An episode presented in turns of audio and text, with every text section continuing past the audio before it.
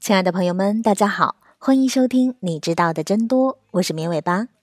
我们的节目是每周一到周五的晚上七点准时更新。现在大家除了可以在各大音频平台收听节目之外，还可以在微信公众号里面直接收听哦。我们节目的背景音乐还有很多有意思的推送，也都在公众号里，欢迎大家来跟绵尾巴互动和交流。怎么加入我们呢？直接在微信里面搜索“绵尾巴”三个字的全拼就能找到了，等你来哦。人的身体要想长得又壮又健康，少不了蔬果和主食；人的思想要想长得又壮又健康，既少不了文学这样的蔬果，更少不了主食阅读。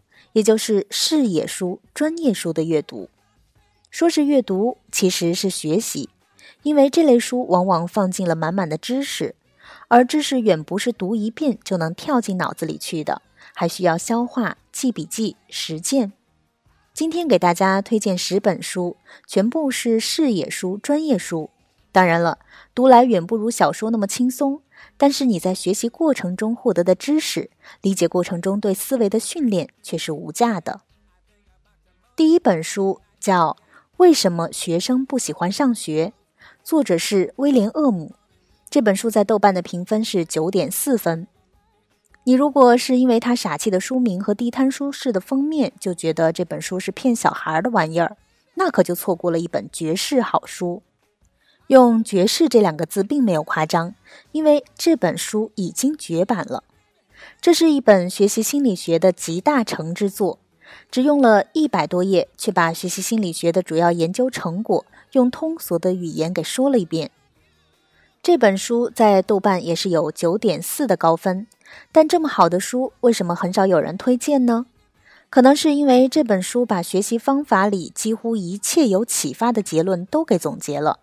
那些教学习方法的所谓导师，那些写学习方法的畅销书作者，要是推荐了这本书，那么自己的东西就显得小巫见大巫了。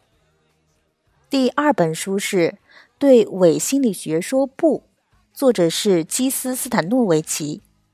这本书的豆瓣评分是九点二分。书名里虽然有“心理学”三个字，但是这本书其实很大程度上讲的是科学方法。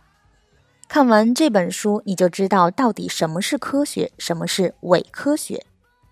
比如弗洛伊德的理论是伪科学这一点，想必会让你吃惊，因为他的理论是不可证伪的，这在科学领域里是个十分重要的概念。为什么作者以心理学展开话题呢？可能是因为那些骗人的伪心理学实在太多了，比如各种占卜、星座，还有很多灵修书籍，玩玩可以。当真可就太没大脑了。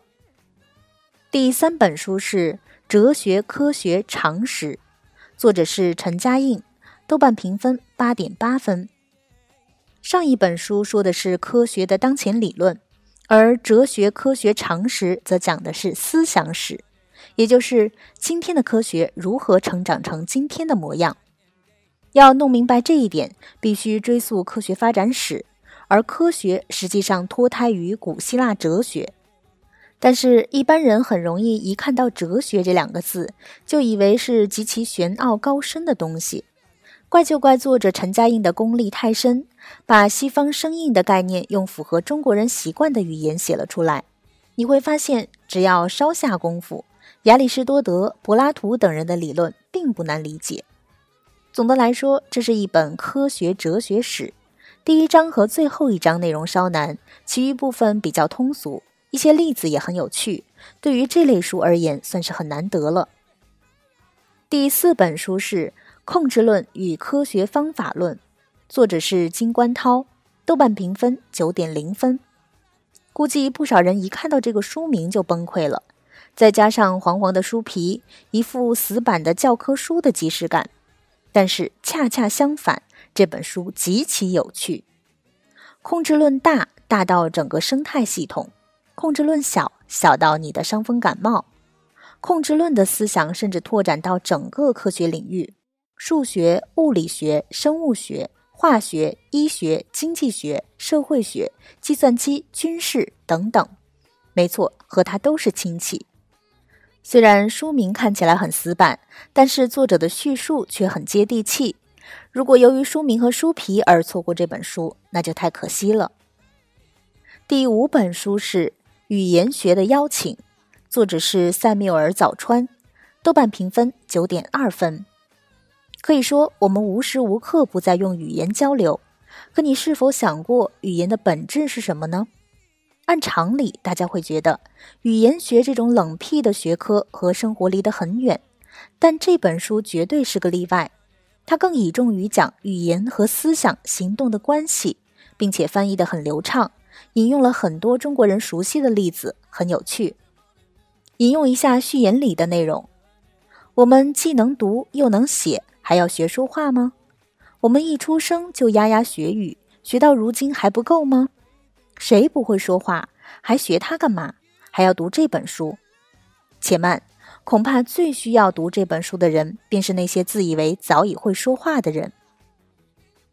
第六本书是《社会学的邀请》，作者是乔恩·威特。这本书的豆瓣评分是八点八分。我们常常说。现在的境况不好没关系，只要努力就能成功。虽然这种话常用于给朋友或者是给自己打气，但是从社会学的角度来看，这句话本身的逻辑是很成问题的。为什么呢？因为尽管个体的成就可以随着选择而改变，但个体能够获得的资源，可能碰上的障碍，却是由他的社会地位决定的。比如说。两位大学教授的女儿就不太可能到肯德基做服务员。一个个的人构筑了社会，反过来，社会也在影响人。面对个人问题，一般人想到的是个人的解决办法。由于视野的限制，站不到更大的图景里去审视个人行为。如果你愿意站到这个更大的图景里，那么就读这本《社会学的邀请》吧，思路非常清楚的社会学科普。第七本书是《经济学原理》，作者曼昆。这本书的豆瓣评分是九点四分。《经济学原理》是一本入门经济学的最佳教材，尽管上下册加起来有七八百页，为什么这么厚呢？就是因为作者把经济学原理给你掰开揉碎了，讲得通俗易懂。用译者梁晓明的话来说，曼昆的东西让你觉得学经济学原来也是一种享受。第八本书是《人类简史》，作者尤瓦尔·赫拉利。这本书的豆瓣评分是九点三分。你很难想象，一本人类学的书竟从二零一四年畅销至今，只能说明这本书写得太好了。不仅是人类学，《人类简史》还涵盖了生物学、哲学、心理学、艺术、文学、伦理学等等学科。书里最让人震撼的观念是。我们人类比猿猴高级的地方在于，只有人拥有创造虚构的能力。我们所谓的国家、民族、公司、法律、道德等等，皆是虚构。就是这些虚构的东西构建了人类文明。第九本书是《如何打造超级 IP》，作者是秋叶秦阳。这本书的豆瓣评分是七点七分。这几年发展最快的行业是什么？毫无疑问，互联网。而 IP 是一个从一五年火到现在的概念，一个正在颠覆整个互联网商业格局的概念，一个帮助你打造个人品牌的概念。特别是对于互联网时代的个人，该怎样把握这个时代的机遇，去打造个人 IP 呢？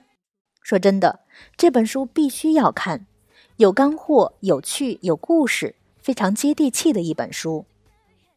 第十本书是《智能时代》，作者吴军，豆瓣评分八点六分。从阿尔法狗战胜李世石，再到前段时间 Master 打败了顶尖的围棋高手，赢得六十连胜，关于人工智能的热议一波又一波，大多数人只是惊叹几句就懒得再去了解了。而我们知道，未来一定是智能时代，这一点毫无疑问，有争议的只是时间问题。如果你觉得还早着呢，人工智能不就是那些机器人干的事儿吗？那是真的该看一下《智能时代》这本书。实际上，现在的人工智能早就已经涉足了商业、体育、农业、制造业、医疗等等行业。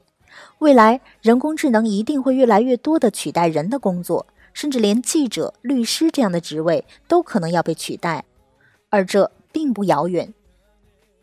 今天推荐的书分别是十个领域里比较科普又有点智力挑战的书，包括学习心理学、科学哲学、科学哲学史、控制论、语言学、社会学、经济学、人类学、互联网和人工智能。你可能会碰到一些阻碍，但是当你想办法克服的时候，其实就突破了舒适区，突破了原有知识、思维和视野的限制，而达到一个新的高度。好的，以上就是本期节目的所有内容了，感谢大家的收听，也欢迎大家关注“绵尾巴”的微信公众号。我们节目的背景音乐还有很多有意思的推送都在公众号里。大家直接在微信里面搜索“棉尾巴”三个字的全拼就能找到了，等你来哦。我们下期节目再见吧，拜拜。